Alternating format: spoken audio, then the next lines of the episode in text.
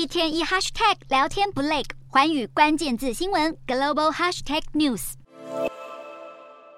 俄罗斯总统普丁高兴的眉开眼笑，欢迎新任中国国防部长李尚福来访莫斯科。这是普丁在短短两个月内第三度在克宫会晤中共领导阶层，再次反映俄中友谊无上限。普丁赞许俄中陆海空三军联合军演以及军事科技合作，大大提升两国政府间的互信互助。对此，李尚福也唱和普丁，强调俄中关系非常稳定，超越冷战时期的政治同盟。而自己接任中国国防部长后，首次海外访问，选择来访俄国，就是要凸显两国关系的特殊战略意义。根据北京日前的官方声明，李尚福这趟为期三天的访俄行，只会跟俄国军事领导人会谈，以及参访俄国军事院校，并没有提到将会见普京。结果，李尚福一抵达俄罗斯，普京就亲自迎接，可见莫斯科在侵乌战争陷入焦灼的时刻，多么需要中国的军事和外交支持。俄罗斯与中国强化伙伴关系之际，又有另一大强国巴西开始明确表态，将加入俄中对抗西方的阵营。巴西总统鲁拉接连访问中国与阿联期间，大谈巴西对乌俄战争的立场，公开批评欧美国家助长战争延续。鲁拉不仅怒批华府军援武器让战争永不见尽头，甚至指责乌克兰当初的决策也是引爆战争的因素之一。鲁拉表示，中国与阿联等国应该要组成一个政治 G20，共商对策，早日终结战争。而他所提倡的这个政治联盟，似乎也暗示巴西准备投怀恶中与西方民主国打对台。